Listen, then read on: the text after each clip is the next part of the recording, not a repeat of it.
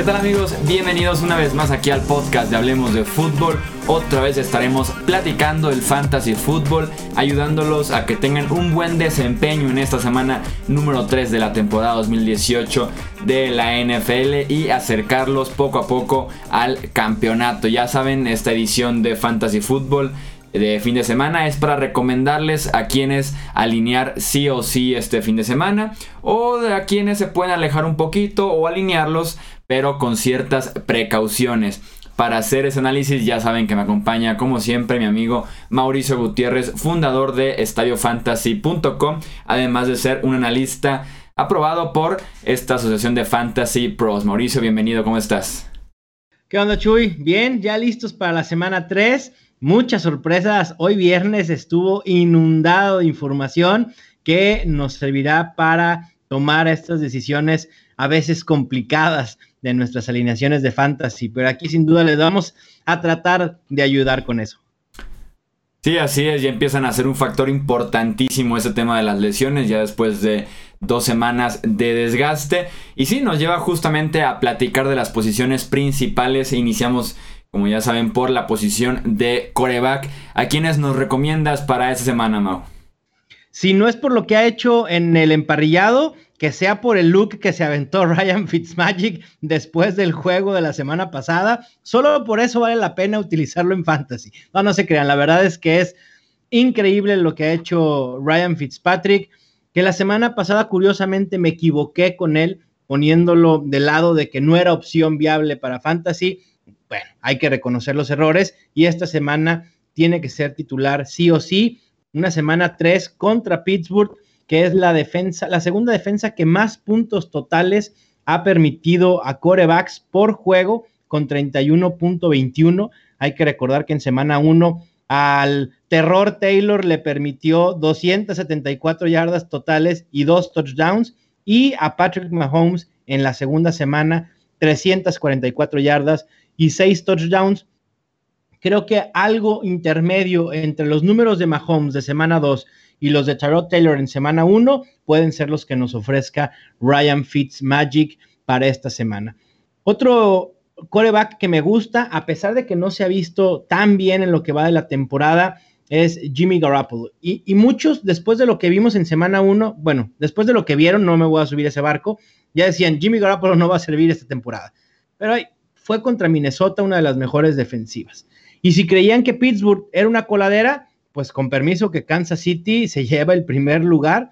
En dos juegos, la defensa de Kansas City ha permitido 876 yardas y 6 touchdowns a Philip Rivers y a Big Ben y han permitido 7.7 yardas por pase intentado. Además, siempre es muy bueno ver las líneas de apuestas para poder tomar decisiones en fantasy. Y normalmente me gusta ir con corebacks en los que la línea de apuesta del over o under prevé más puntos en el total. Y justo el San Francisco en Kansas City es el juego en el que las líneas de apuestas prevén más puntos totales en NFL, así que Jimmy Garoppolo se vuelve una muy buena opción. Y otra opción que me gusta, que no es la opción sexy ni que te van a dar una medalla por tener a él en tu equipo titular, Blake Bortles. Siempre menospreciado, siempre criticado, el rey del tiempo basura. El tiempo basura y el tiempo de calidad en fantasy valen exactamente lo mismo. Un touchdown en tiempo basura vale lo mismo que un touchdown en cualquier otro momento del, eh, del juego. Blake Bortles es una muy buena opción en las últimas tres temporadas ha terminado como coreback 13, coreback 9 y coreback 4.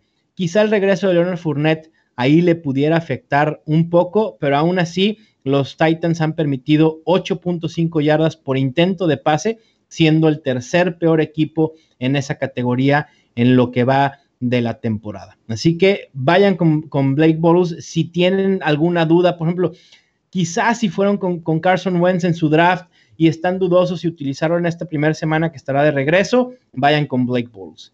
Y de hecho, tanto Andrew Locke como Carson Wentz me parecen que son opciones que debemos evitar eh, en esta semana. El tema de Carson Wentz, cómo regresará de la lesión.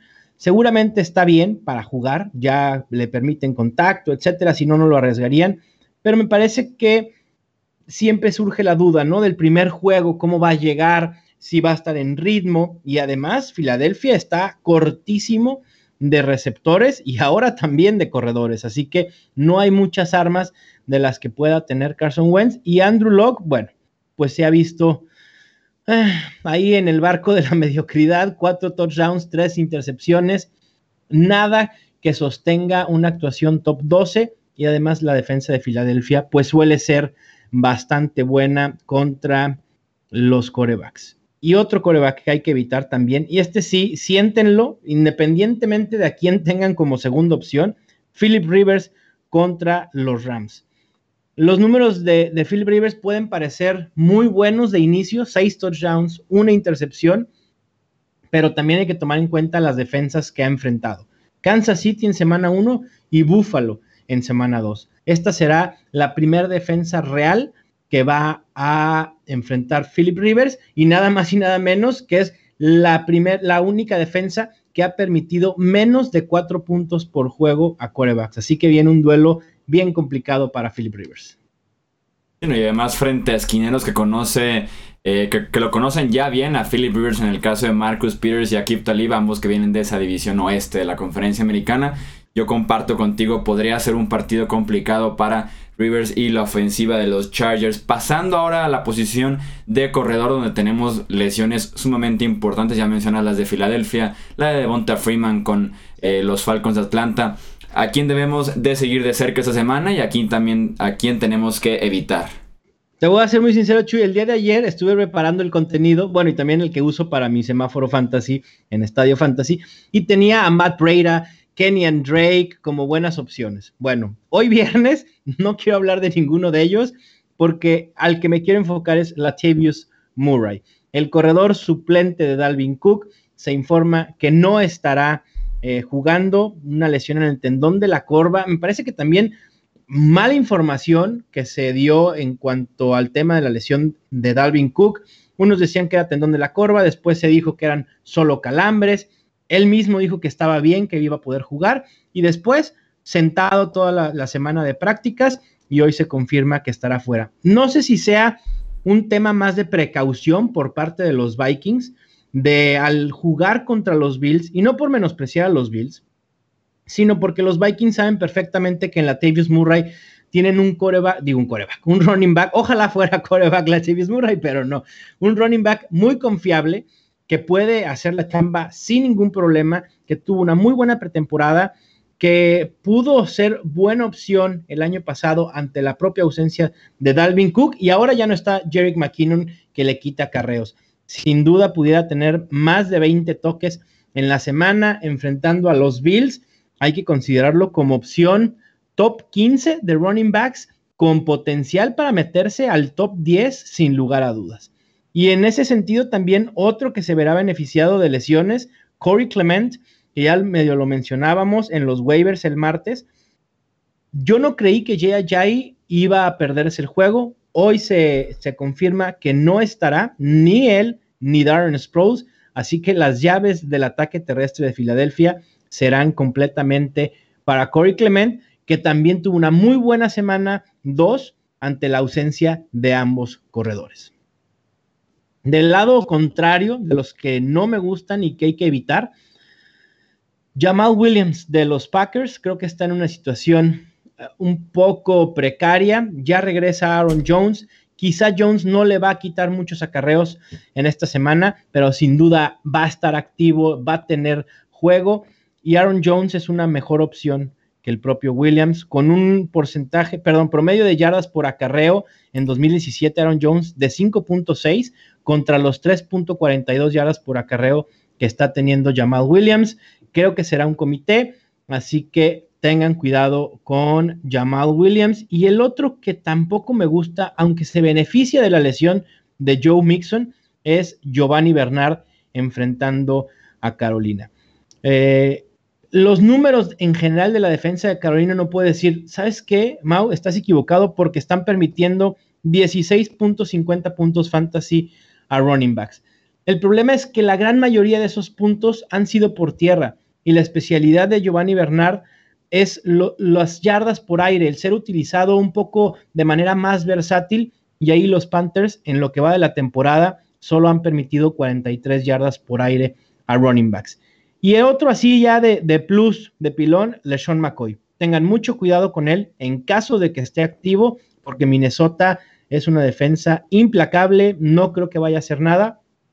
Y en caso de que LeSean McCoy esté inactivo, ni se les ocurra ir con Chris Ivory o con Marcus Murphy.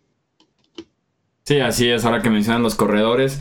Eh, yo me subí muchísimo al barco durante el draft de Fantasy, de Jay Ayayi, de Joe Mixon, lo platicamos en waivers, de Dalvin Cook, entonces te imaginarás los problemas que enfrento esta semana en la que se pusieron de acuerdo, parece, eh, para lesionarse los, los tres opciones que tengo, pero aquí ya hay otras, otras opciones a buscar todavía que estén disponibles y hacer los respectivos cambios en las alineaciones. Pasando a la posición de receptor, Mauricio, ¿qué nos puedes decir aquí?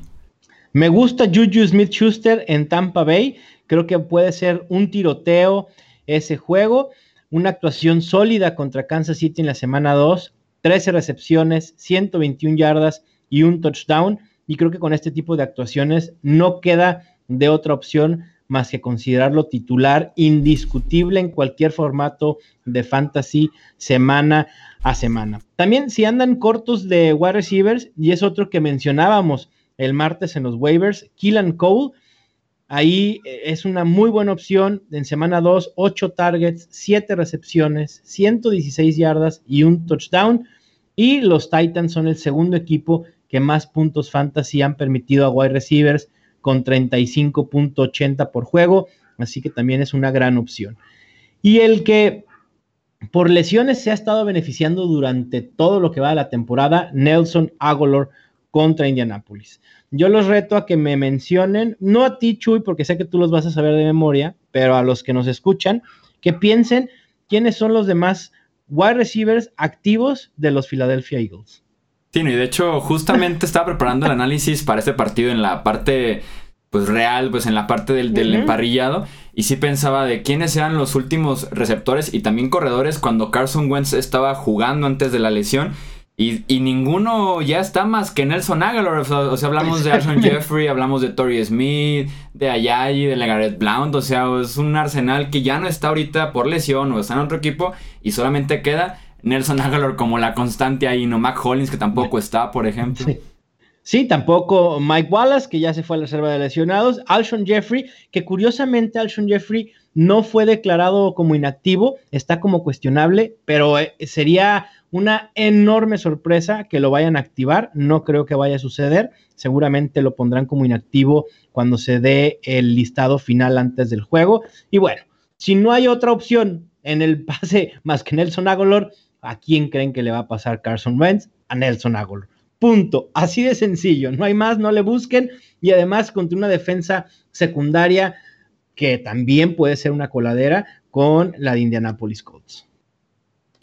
En el otro lado, en opciones a tener reserva, cuidado, que creo que en este, en este caso sí es mejor tenerlos en la banca. El que encabeza la lista es Larry Fitzgerald, una ofensiva de Arizona decepcionante, no camina, la culpa de Bradford y del coordinador ofensivo Mike McCoy. Además, Fitzgerald trae una lesión ligera, pero lesión al final de cuentas en el tendón de la corva, estuvo limitado en los entrenamientos, seguramente va a jugar. Y a pesar de que el enfrentamiento contra los Bears, eh, Chicago, a pesar de ser una buena unidad ofensiva, suele permitir yardas aéreas a, wide receivers, pero ni así me da Arizona para confiar en Larry Fitzgerald. Y otro en que tampoco confío, Corey Davis, por más que tenga volumen, por más que sea el wide receiver uno, dos cosas. Blaine Gabbert seguramente será su titular, no creo que quieran a ningún receptor en fantasy que reciba pases de Blaine Gabbert. De verdad, se los puedo apostar. Y además va contra Jacksonville. Nada más y nada menos. Ya con eso, creo que lo podemos descartar totalmente para fantasy. Y otro que también ha pasado sin pena ni gloria en lo que va de la temporada, Michael Crabtree. Muchos teníamos esperanza en que Crabtree fuera por mucho la mejor opción de Derek Carr con digo, perdón, con Crabtree de flaco, con los Ravens, ya andaba pensando en Crabtree con los Raiders. ¿Cómo a veces te casas con un jugador, no? Que, que, lo ves tanto con un equipo que te hace pasar estas ridiculeces. Pero no, Crabtree con los Ravens John Brown se ha colocado como una opción sólida y le está quitando todo ese volumen que hacía de Crabtree una opción interesante en rondas medias en el draft.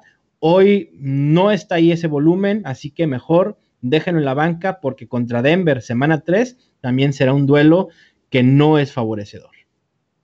Sí, así es. En esos casos, sobre todo ese que mencionas de Corey Davis, muy bien planteado, si apesta a desastre lo que pueda hacer esa ofensiva aérea de los Titans esta semana. Y para cerrar la parte ofensiva, Mau, vamos con los Titans. Si es que quieres hablar de Titans, ¿eh? bueno, vamos a ver, va, hablemos de los Titans. Buenas opciones para esta semana. Aquí es cuando Edgar tiene que poner el sonido de grillos. ¿Ok?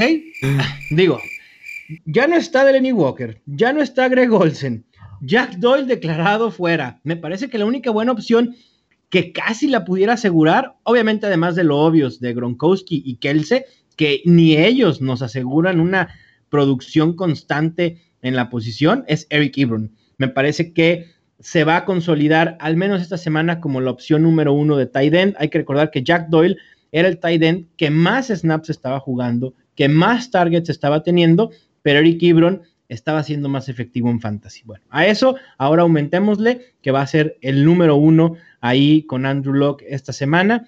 George Kittle también pudiera considerarlo como buena opción contra Kansas City, por lo mismo de que puede ser un tiroteo y las opciones de San Francisco y de Kansas City son muy viables. Algún sleeper, Austin Seferian Jenkins contra Tennessee. Una decente actuación para un tight end en la semana pasada, tres recepciones, 23 yardas y un touchdown. Si Austin Seferian Jenkins logra un touchdown esta semana, seguramente lo estaremos viendo en el top 12. Puede ser vulnerable Titans por aire, como ya lo dijimos, y Seferian Jenkins una buena opción en zona roja. Y como malas opciones. Sí, sí, no, dime, dime Mau. Como malas opciones, mira, tenía a David Ngoku, pero ya jugó el día de ayer y lo confirmó, no fue nada bueno. Y de malas opciones, todos los demás. O sea, todos los demás tight ends, punto. Si quieren nombres, Benjamin Watson, Ricky Seals Jones, Nick Boyle, o sea, ya nos tenemos que ir ya a una cuestión muy profunda de tight ends porque no hay opciones reales. Evan Engram, eh, incógnita. Jared Cook, bueno, pudiera ser. O.J. Howard, no lo sé. Trey Burton. Taylor Eifert, o sea, realmente no hay opciones de tight en fantasy esta temporada. Van a ser un dolor de cabeza. Y ya lo hablábamos, que muchos dicen, ah, entonces valía la pena ir por Gronkowski en tercera ronda. Pues ni tanto, porque también Gronkowski ha tenido sus altibajos esta temporada. Así que ha sido difícil la posición, pero bueno, ahí están. Sí, Gronkowski hizo 15 yardas, ¿no? En contra de los Jaguars la semana pasada. Entonces, por ni siquiera por ahí va la situación de los Titans esta temporada en Fantasy Football. En las defensivas, ya sabes, a los que metiste en el aprieto de estar streameando defensivas, ¿no? Ahora, ¿quién, ahora ¿cuál es la buena? Mira, eh, propuse en mi artículo que publico los jueves de Streaming Defenses, puse a Cleveland Browns, que creo que resultó una opción viable han presionado bastante bien a los corebacks y eso me gusta de Cleveland. También he recomendado a los Jets, curiosamente los dos en jueves por la noche, los Cowboys. Y si quieren opciones más para la semana, creo que Miami Dolphins también puede ser interesante contra Oakland, los Cowboys que ya los mencioné.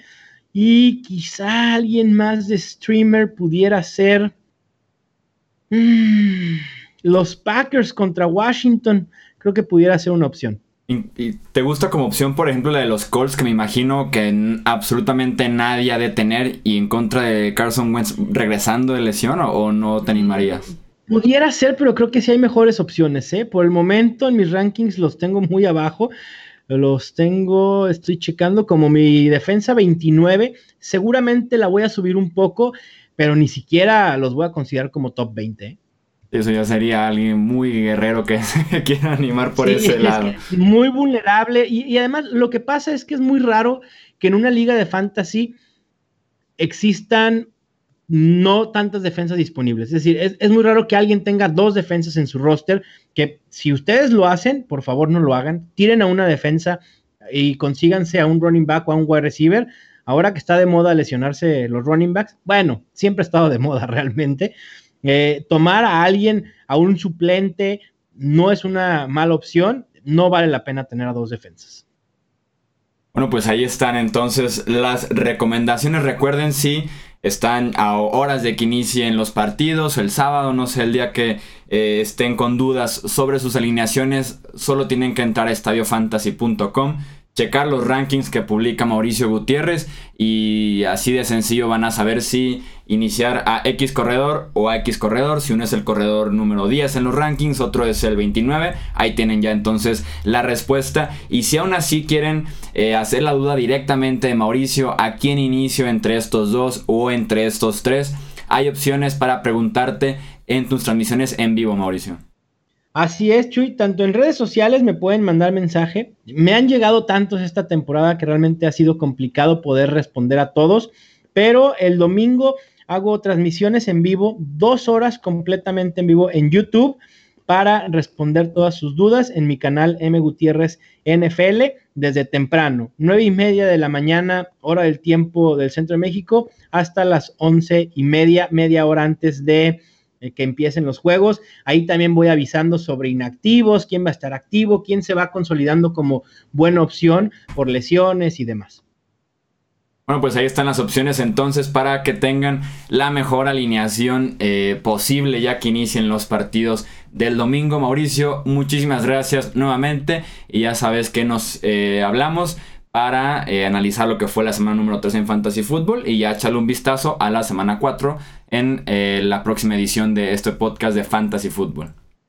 Claro que sí, Chuy. Encantado de poder estar el próximo martes con ustedes. Muy bien, pues entonces esa es la información que tenemos para ustedes esta semana. Ya saben, con Edgar Gallardo en los controles operativos y en la edición de este episodio. Yo soy Jesús Sánchez, un placer tenerlos aquí nuevamente y nos escuchamos en el próximo episodio. Hasta luego.